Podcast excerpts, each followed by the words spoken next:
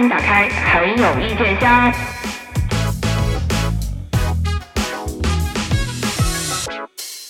啊，生活不止你眼前的苟且，还有电视剧里的狗血。让我们就此喝下这杯狗血，从此打开新世界。最近怎么这诗性大发呀？这是，嗯，对，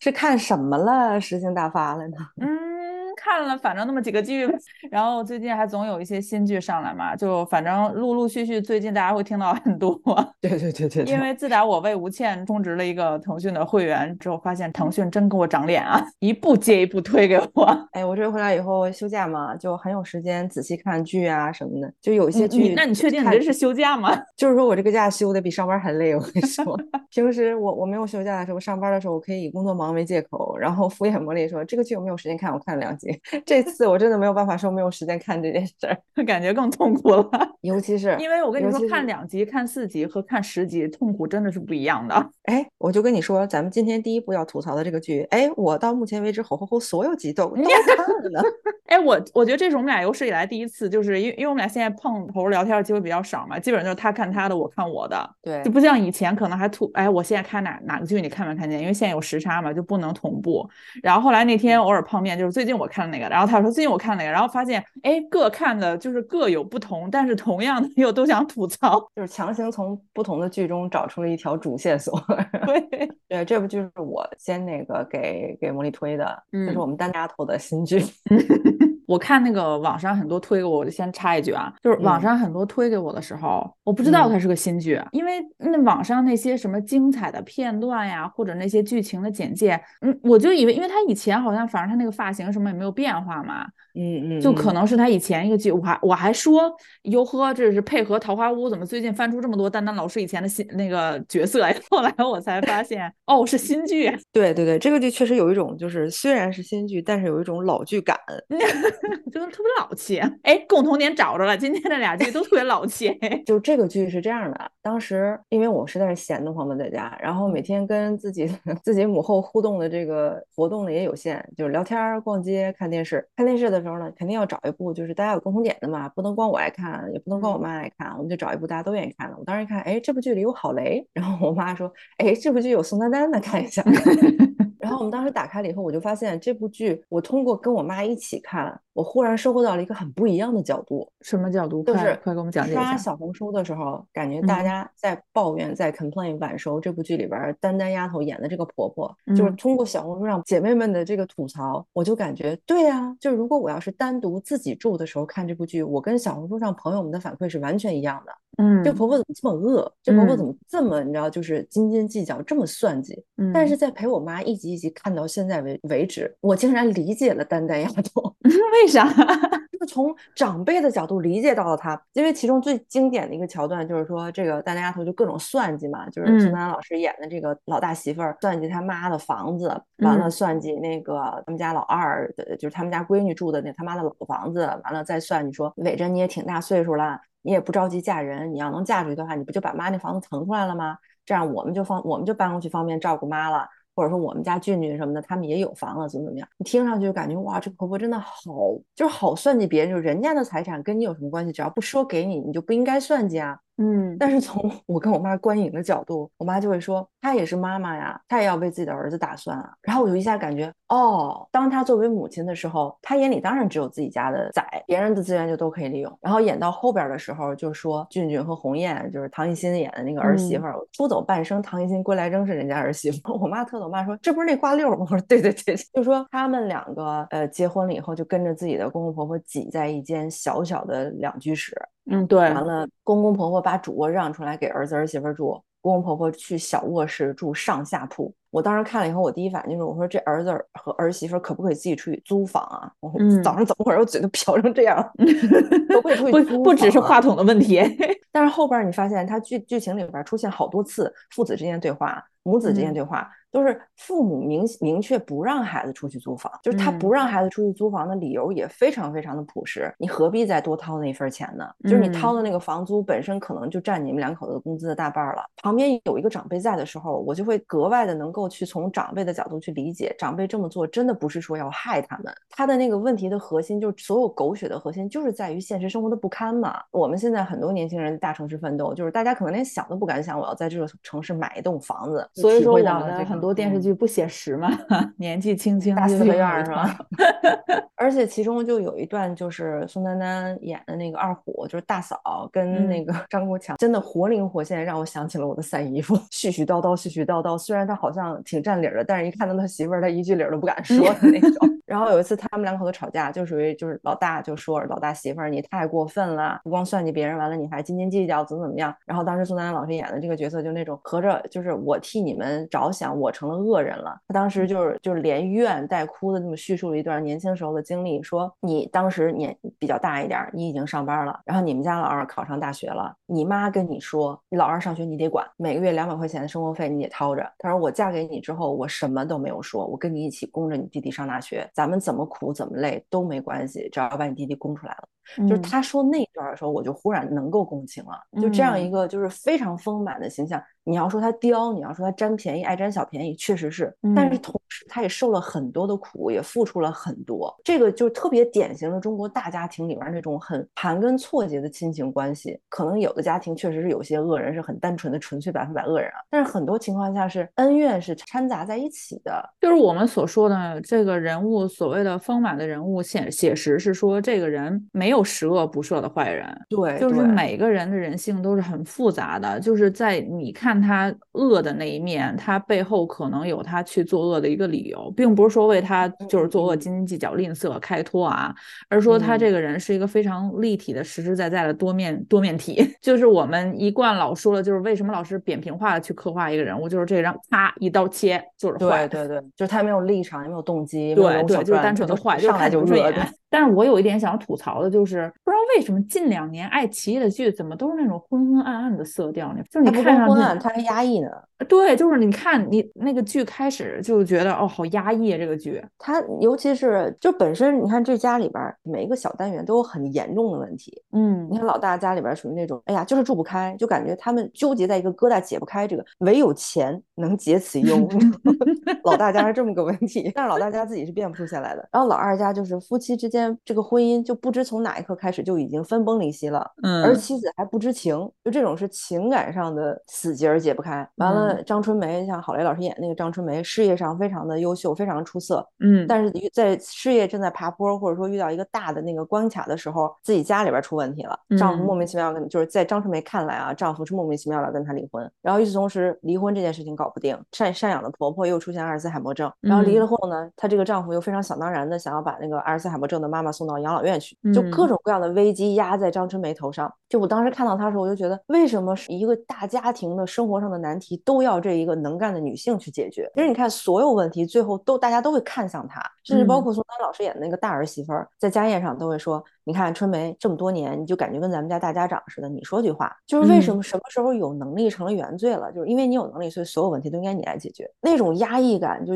都不是说色调和他的这狗血的剧情让人压抑了，瞬间带入了张春梅那种，好家伙，我能干我活该呗。我又要逗那个想要上位的新媒体主主编，然后我下班回家要照顾自己渐渐失智的婆婆，然后孩子这个时候还不懂事儿，还非要搞乐队，你知道旷课。我当时带入张春梅的时候，我整个人感觉，我说我都不知道，我要是她的话，我能不能扛得住？就是你的人生感觉没有出口。对，而且其中有一个细节，真的就让我火冒三丈。张春梅跟跟伟强离婚了之后，伟强不就他里边就是目前为止就说的比较模糊，就是伟强严你能感觉到他严重的有问题，不知道是生理的器官有问题了，还是说他心理有问题了，就是他感觉他健康状况非常非常堪忧。然后离婚之后呢，他就选择逃离，自己骑着摩托车骑行去了。有个地方的时候呢，不知道他是发了个短信还是写了封信给张春梅，就说什么我在这儿我第一次能能够喘息，然后我怎么怎么样，他说我很期待我接下来的骑行，然后等我。精神恢复正常了，或者说等我心态恢复正常了，我回来会看你，回来会找你的。与此同时，镜头是这个丈夫骑着车在一望无际的公路上前行，寻找自我，而这边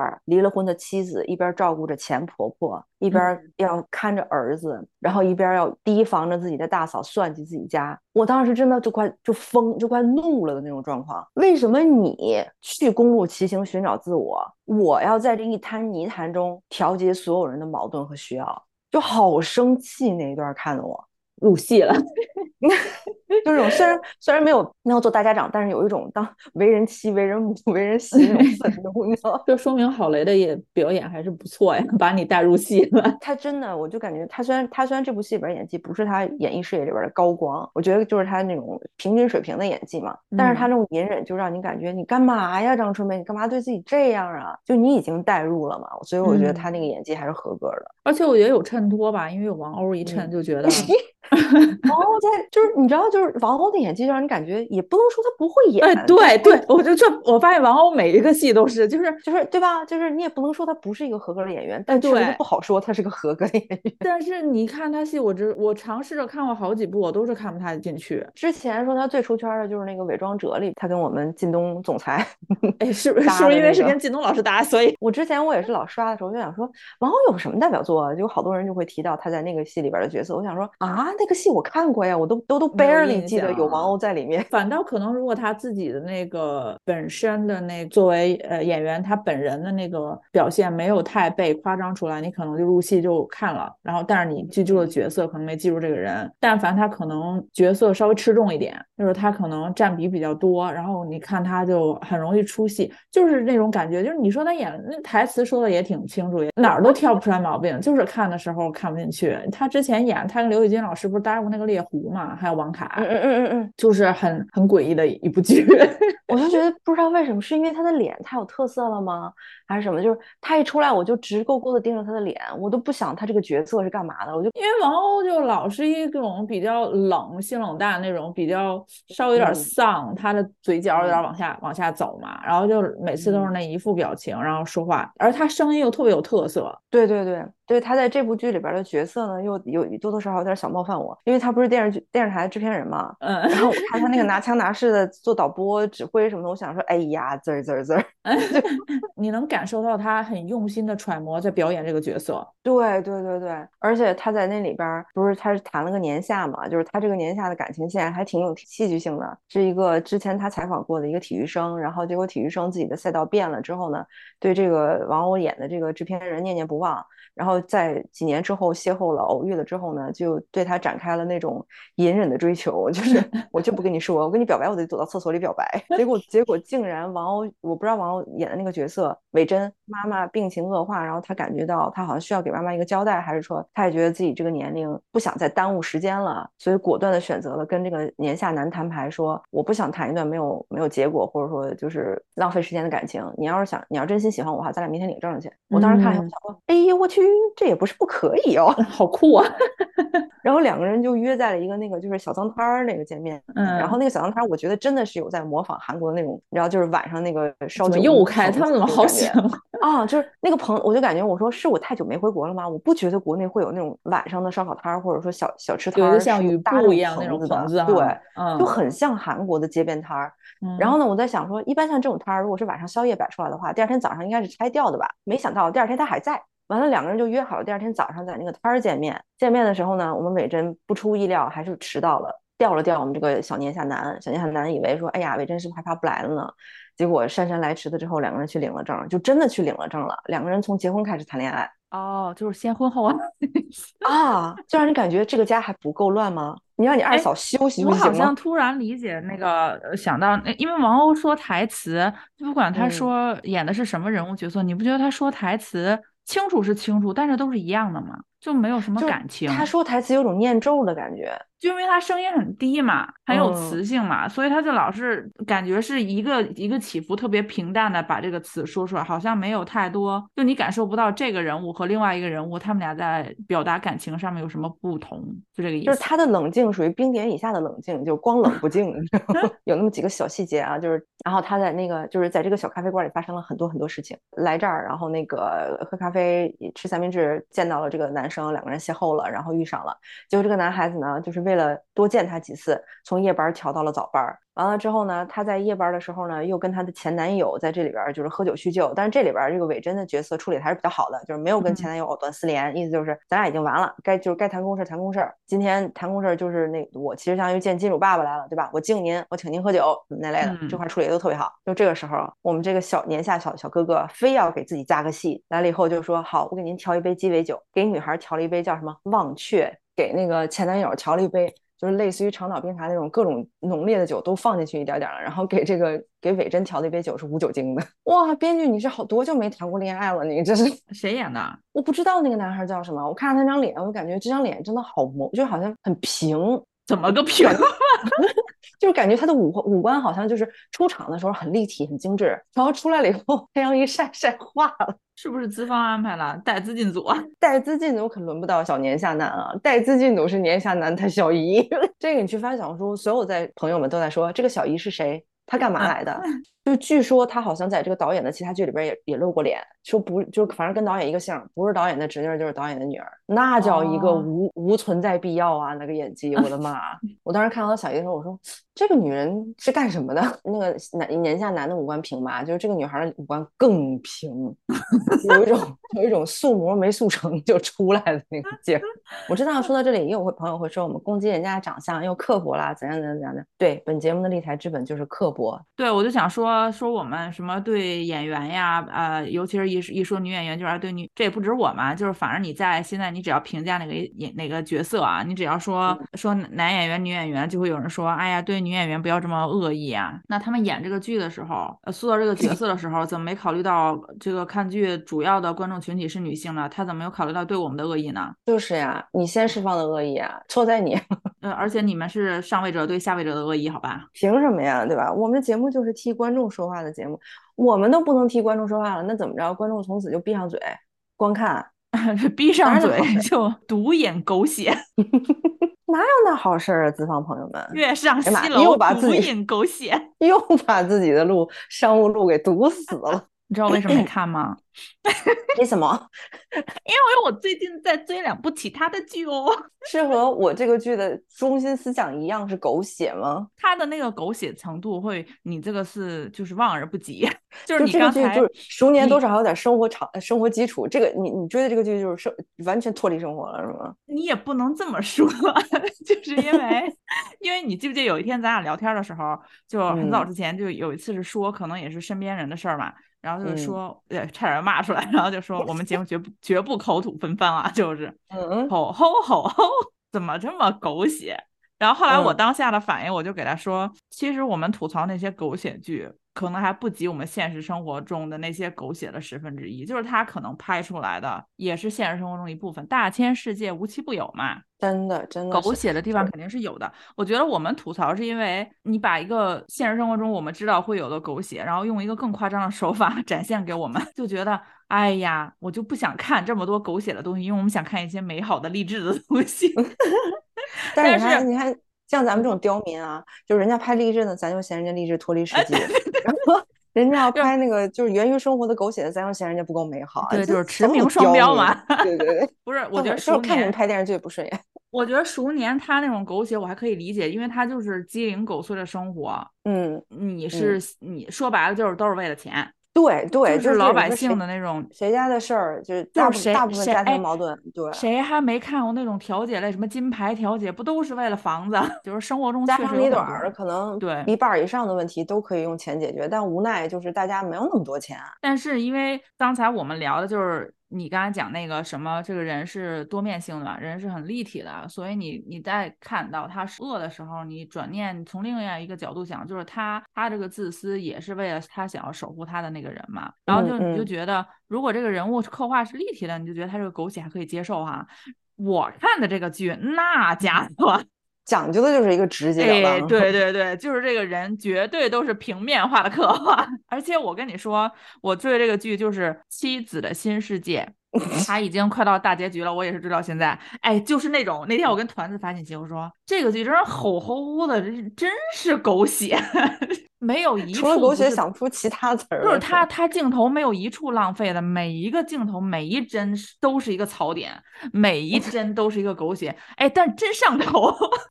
就是那种呃袁姗姗和杜淳，就是那种你知道那个感觉吗？因为他这个剧是翻拍，翻拍的是应该是台版的那个《犀利人妻》，就是但是你想《犀利人妻》是一零年时候的剧了，嗯，就是像《回家诱惑》，之前咱们聊那个那个什么呃乘风的时候不是聊过吗？像《回家诱惑》，其实当时我也没太看过。然后《犀利人妻》我也只是看过一点点，就是但是那个年代好像很喜欢拍这种很抓马，就是小三进入家庭，明目张胆的，就是把你的家庭给破坏了或者什么样的。然后，嗯嗯，据听说我也是翻那个小某书上网友就说，哦，说那个其实后来。呃，泰国翻拍了一版那个《系列人》，其实一八年左右吧，好像是叫《妻子二零一八》，说说我们国内这版可能是照就是改编自泰版的那个更多，就是相对来讲，嗯嗯。但是你也知道泰剧吧，泰剧讲这种家长里短的，就是哇塞，那个情感冲突一定 要拉到极致，就是坏人一定要特别坏。然后坏人坏的没理没理由的那种，对对对，但是特别，但是泰剧你看的就是那个劲儿嘛，而且泰剧的演员都是混血，长得都是非常非常漂亮的，那女二、女一是吧？男主都是很帅的那种，又很好看。他很奇特，就是我为什么一直追他，就是你你能猜到他每一个下一秒要演什么，因为已经很老套了，然后你就想期待他下一秒是不是，就是你想印证你自己这个想法，你知道吗？就是下一秒是不是要演我说我想的那个？哦，果然是，果然是，然后就一直期待，就是那种感觉。从二零一零年开始流行的那几年，当时都是拍这种小三的剧嘛，就是男的出轨，渣男出轨，然后呃，然后老婆后来就重生了。从生到二零二三年，你就感觉十三年过去了，就是我们五 G 都通了，哎，小三跟渣男一点变化都没有，你你看，要么就是说这就是亘古不变的命题。所以我就说老气嘛，就我我就看这个剧的时候觉得老气，它有一种老土的芬芳，就是虽虽虽然时过境迁，对吧？但是小三和渣男的命运就是永远就是这个样子的。就是你在二零二三年，你就不说别的，咱们吐槽这些什么大女主剧也好，各种各样这种情感类的，呃，什么都市情感剧也好，就是我们现在是流行什么呀？就是这个女主你没有脑子，导演给你创造一个脑子，你没有可以撕的场景。导演给你创造一个场景，你也要去撕，显示出这个女生好飒、好爽啊，就是爽剧嘛，大家就看着觉得真酷。就是《妻子的新世界》，我是看网上有人评价说，其实这个是你说的夸张狗血吗，是的。但是你说它写实嘛？就是你看那些手撕小三或者什么的，现实生活中有多少个女就是女性是这么做的？有多少是还真的在隐忍？就是她可能因为没有经济基础，她没有一个独立的工作，她可能是需要隐忍一段时间，不敢发声，她不敢有什么意见。就他只能是默默去承受这一切嘛。就其实你看，你如果要是真的看现实类的那种调节节目的时候，你再看这些剧，你就感觉哇，你们真的是有在收敛嘞，来的时候。但是这个剧实在是哇塞，真的从从第一集开始，这槽点，像我以前吐槽剧吧，就是哇，这个剧的槽点是什么？这个剧就是。这个集的槽点是什么？就是他从服化道到剧情到人物台词到演员的塑造，好像就没有你不去吐槽的东西。你比如说那个小三的演员，就是上来就是她是一个归国的妹妹嘛，还是什么？回来时候到他家拎着一个小箱子，穿着一个泡泡袖的那种，还是那种比较勾勒出自己身条那种连衣裙，然后就说啊，我刚从纽约下飞机回来。哎，真的，我虽然没有在纽约生活过，我也认识一些在纽约生活的朋友。纽约没 就纽约回国就。没有这么洋气的打扮，好洋气哦！我有一回国是不是都是 legging 啊？然后就是 你，你坐一个呃十几个小时的飞机回国，哇塞，你真的。妆容精致哎，同样一个槽点，我还想吐槽另外一部那个，就是算了，今天捎带一嘴说吧，就我还想吐槽另外一部，就是严肃剧《公诉》里边的这个女检察官，坐了十十几个小时的飞机到欧洲，还保持着那个长风衣，你知道，我当时就感觉，我说这是明星变装呀，还是还是检察官出任务呀？就是朋友们，就是很像明星从机场出来，像我像我们这种就刚坐了十几个小时飞机，转来转去，转来转去到到家的人，你知道看到那种装扮的时候。心里有多气吗？你知道吗？你知道我到家的时候，我的人都快散架了，我爸妈都快认不出来我了吗？哇塞，真的就是那个小三儿来到他们家之后，种种的挑拨，言语上的、行为上的，就是那种鸭子，我都知道他是要来挑拨你们夫妻关系，他不怀好意。但是这个男主和男主，咱们就不说他渣嘛，他就是不敢拒绝，又怂，就是杜淳。我我发现杜淳特别适合演这种角色，他那张脸，他都不用。对他那张嗯脸，他都不用演，就是一种又窝囊又愿嗯意去出轨的那种渣男，又不敢成事儿的那种。然后袁姗姗演这个角色呢，就是哎，真的你很你很久没有在国产剧里看到这么真善美的，就是这种 我包容，我善良，我不会那么奋起的去抗争，我也会生气，但是我可能就是默默的，反正周围会有朋友都喜欢我嘛，因为我善良，我宽容，所以周嗯围的人。莫名其妙的都是很喜欢我，就都觉得哦，他是一个特别好、特别善良的人。哎，我看的时候我说，难怪底下总有留言 说我们可能只有这样的才是受人欢迎的，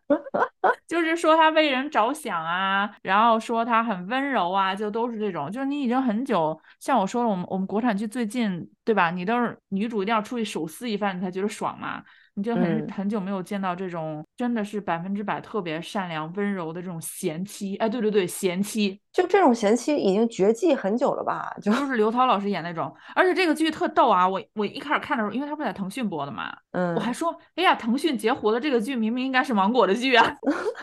芒果这么多年都深耕，对吧？就是什么贤妻，就是一个大家族，一定要有出轨，一定要有这个婆媳的这个斗争，然后一定要有女主这个归来。显然有一种呛行似儿的感觉。对，然后他这里面你就再说那个服化道，小嗯三下飞机这身衣裳咱就不说了。后来为了勾引男主，然后就嗯是还要展现出自己很有魅力，然后那个公司的老板又是一个比较色的那种钻石王老五那种感觉嘛，就是见谁都呃稍微有点姿色就想勾搭人家一下，然后带他要去出去参加活动，他就说、哦，嗯那我要。我要换一身衣服，这身衣服上班来的时候我也不知道你要带我去参加活动。然后那个，因为他们嗯是做女性用品的嘛，就是好好好，我们服装间里有广告模特穿那些，你去挑一件。然嗯后就是明明是一个她出来，你知道，就是这种女性有一个女生出来穿的特别漂亮，就突然变了一个人一样，然后大家就说哇，然后结果这个女生经过了一身那个经过了半个小时左右的打扮，在这个 服贸间里面，然后出来之后哇，穿了一个好早之前零钱包的那种感觉，就那种亮面儿，亮面儿还是一个、Oh no 还是那种那种面料，就是感觉你不小心勾一下就能出丝儿。是古早真丝吗？而且那个整个那个衣服也不是很贴，然后显得脖子又很短，它那个是个一字领嘛，就没有嗯一点你看上去好看的。然后所有这些男演员都是哇，拍的时候可能是这样拍的，就是单拍男男演员们的反应，男演员们是对着空气哇，也不知道自己在哇什么。然后你看那个袁姗姗也是，她那个发型啊，就我从看第一集开始，我就特别想把他那两撮儿，不能说他是中分，就他一定要脸的两边每一边留一撮头发，然后我就很想把他那个头发给他葫芦上去。然后后来呢？就是你也知道，她离婚就是感情经历了丈夫出轨，呃，痛定思痛，决定自己出来嗯工作，然后嗯要去呃去一个四 S 店什么的，然后就说、嗯好，那我就去剪个头。众所周知，对吧？我们这个嗯女主被背叛了之后，重生都是要去剪个头发了。除了马伊琍老师这种，她剪不了短发了，就直接就是短。哎，她也剪了，她也剪了。凡是这种重生。你就都会看到女主去剪头，哎，我看的时候我就想，这么说来的话，每隔几个月我们都要重生一次，因为我每隔几个月都会去理发店啊。只不过你去理发店的时候，你内心戏没有那么丰富。对对对，我们可能没有那么激动而已。然后他剪完头发之后，我就觉得哦，好像稍微立正一点了。结果到了单位又要把头发扎起来，就是扎一个小的马尾，就感觉自己低马尾嘛，感觉自己又可以去卖车了，很立正。结果他扎完那马尾，哇，前面那两撮头发还在，就稍微修短了一点点。就是这个理发师为什么这么难得，能听懂客人的要求，就修剪一点点，修短一点你点。你这个为什么还要留着两撮头发呢？你这你这个重生不彻底呀、袁姗姗这个角色就是不知道是她本人这个声音的问题，怎么有点夹子音的那个感觉，就一直是说话就是一定要。那你吃吧，我做的这个饺 子好多人都喜欢吃了，就一定要慢悠悠的显示出自己的那个脾气秉性特别好，就一直处于特别平稳的一个状态，就是也不发火，也不着急，就一直是这个声音。他隔了几年，他生了孩子，在家看孩子嘛，就等于嗯中间有人劝，就说你当年步入婚姻家庭，就成为家庭主妇之前，你工作业绩多么多么好啊，反正咱也不知道有怎么个好法。然后就说你应该出来工作，就是他那个新的老板嘛，那个新的老板是一个也是年下，就喜欢他，就觉得他善良、温柔、可人，能照顾自己，就是能照顾人的那种，就很喜欢他，就想让他出来工作。然后他就说他犹豫，因为他想等他孩子再大一点。然后他再嗯出来，这应该也是隔了有几年再重返职场吧？你就感觉他重返嗯职场好顺利。那个男的是怎么看上他的呢？就是他去 哎 4S 店的时候买车，他当时还不在那里工作，他是帮他的那个好朋友，他好朋友在忙，然后他就去照顾这个人，但这个人其实是马上要来的新的店长，是那个经理嘛。嗯，然后经理就考验他说：“你这个车，你给我推荐一个什么车？”他都不问人家喜欢什么样的，他就说：“我觉得这款车还挺好的，这款车我觉得坐在里面呢应该是一个什么样人。”然后这个男的就哇，女人你吸引到了我的注意，后来就一直说劝他来工作，就说你特别有这个潜质啊，你有这个销售。我心想他说了啥？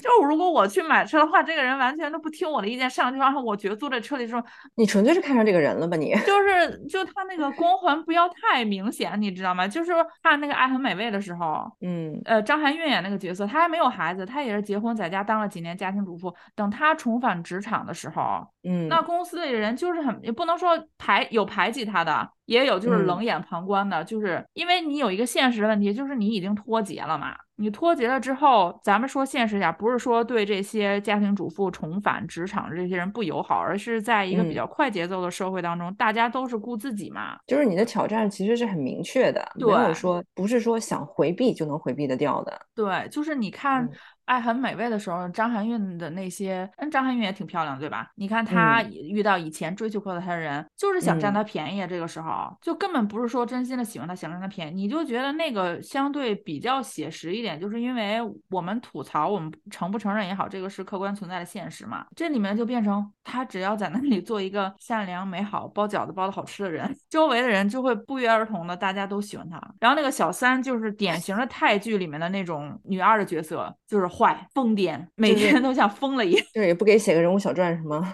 就这么拔地就坏是吗？感觉明明是说他心理有问题嘛，也没有人跟想要带他去看一下心理医生，大家都是女主也是圣母型，女主的妈妈也是。当时这个小三招进家，就是他妈妈一直说，哎呀，他从小跟你是是咱们的邻居，从小是邻居，在纽约生活很长时间了，然后回来还要硬让他去住女主的家里，就一直也觉得，就即使女主觉得有怀疑的时候，给他妈妈打电话也是说，妈妈，我跟你商。量一下可不可以让他搬走？他妈妈也说：“哎呀，你怎么能这个样子？就是一家的生活。等到那个最爽的就是看那个梁园嘛，就是有一个女二，就就这个里面就是女主是弱弱的，但是有男二来帮她，女二来帮她，呃，不能算女二吧，女三吧。然后男一呢又不忍伤害她，又后悔自己出轨了这件事情。虽然内心都清楚自己做的是不对的，但就是不敢。对对对对对，就是很怂嘛，很俗啦。就整个这个剧的给人感觉很奇特，就是狗血又上头，就是有一种很古早的那个狗血剧的感觉，但又但又感觉妆法还蛮现代的。哦。我说实话，像那个《回家的诱惑》吸引人气那个年代看那种剧，我都我觉得哎呀，这种剧怎么会有人愿意看呀？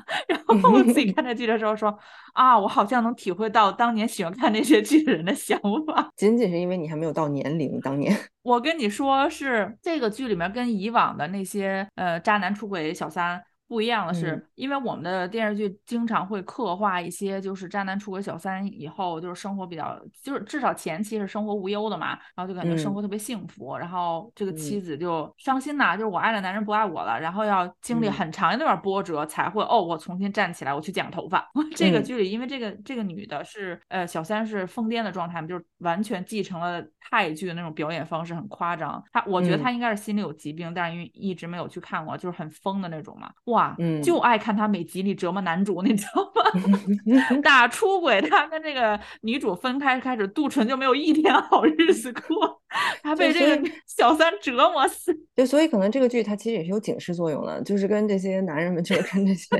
心怀不轨男人们说，你看，你看，你看，你就算你真的出去了，就算你两边都能都能维持住了，你你也不会有好日子过的，告诉你。对对对，你就看这点看的特别爽，因为你就觉得，对对对，我就想看渣男怎么被折磨，你知道吗？就没有一天安安生的日子过，每一天都很受罪。然后那个女二就很莫名，呃，就是女主就跟那个四 S 店。老板就当然了，老板追求她嘛，就一见钟情了嘛，然后他就开始有一段感情的发展。昨天我看到那集，就是已经快大结局了啊！是的，我一直在追这部狗血的剧。然后 他女儿就是生病住院了，然后就说生病住院，恰巧赶上是他生日，然后就又请这个杜淳，就说爸爸能不能来陪我切蛋糕、吹蜡烛啊？然后那结果杜淳那边就小三又出了幺蛾子，然后就是各种各样出幺蛾子，就不让阻止他去见他的前妻，阻止他去见他的女儿。杜淳就没有出现嘛。恰巧他四 S 店那个老板也晕倒了，也病了，也住在同一家医院里面，就买了很多的礼物，哎，就这么巧。哎，个就这么就这么一座医院，然后就把这个呃蛋糕也送到了这个呃女孩的这个病床这儿嘛，就让这个女孩吃，然后这女孩就没有吃，吃了一小块，就一直没有吹蜡烛，就说等着爸爸吹蜡烛。然后呢，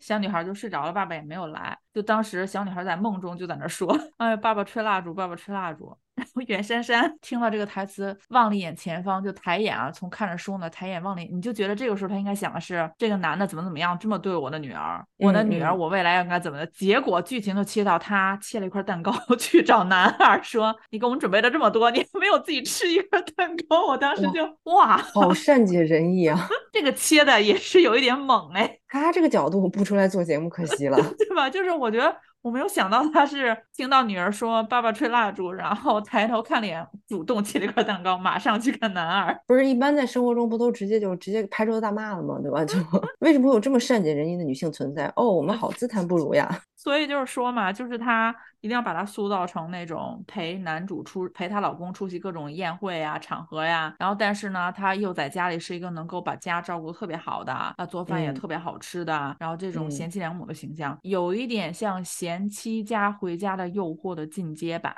但是她又套了泰剧的影子，因为她有很多，你知道泰剧那些演员，像我说他们他们五官比较立体嘛，都很美嘛，是混血嘛，他们做一些很夸张那种撕裂式的。疯狂的表演的时候，你就觉得是好像是吻合他那个形象的，嗯。可是如果我们照搬到国内的话，我我们的。五官没有那么的立体嘛？我们这些演员，他每天疯的时候 就觉得眼睛本身就没人家眼大，就连疯的资本都没有，是吗？不是，就是那那种疯狂是不符合我们呃东亚社会那种疯狂的，嗯，所以你就会觉得有点脱离现实。我不否认生活中肯定是有疯狂的人，但是我们中国人疯狂不是那样一个疯狂法，对，他是有一点就是太脸谱化，就看人家泰剧是那样疯狂，那我也要这样疯狂。可是殊不知人家泰剧疯狂已经有历史了呀，人家不光疯人。家还邪性呢啊！对，给你给你下个蛊，给你你知道吧？给你附个身，妈吓死你！这个剧里看的 最爽的就是看那个女女三号嘛，就是梁媛的那个角色，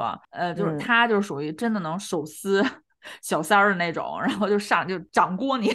给你一个巴掌。而且他每次，因为他很，他就是属于我们很欣赏那种职场特别飒爽的女性，不甘于被呃男性所任何的花言巧语所左右，就是我一心就想闯出一番自己的事业来的那种。他很有清晰的头脑，虽然他也会莫名其妙就说啊，女主好善良，我就是很想保护她，就是莫名其妙大家都很想要保护女主啊。但是他跟女主每次共同框的时候，我都有一种固然是吧？咱们既然要学泰剧。咱们就往这个方向发展一下，就他俩还挺搭的，比那个男女主跟男二要搭的多。好爱看他们俩拼错。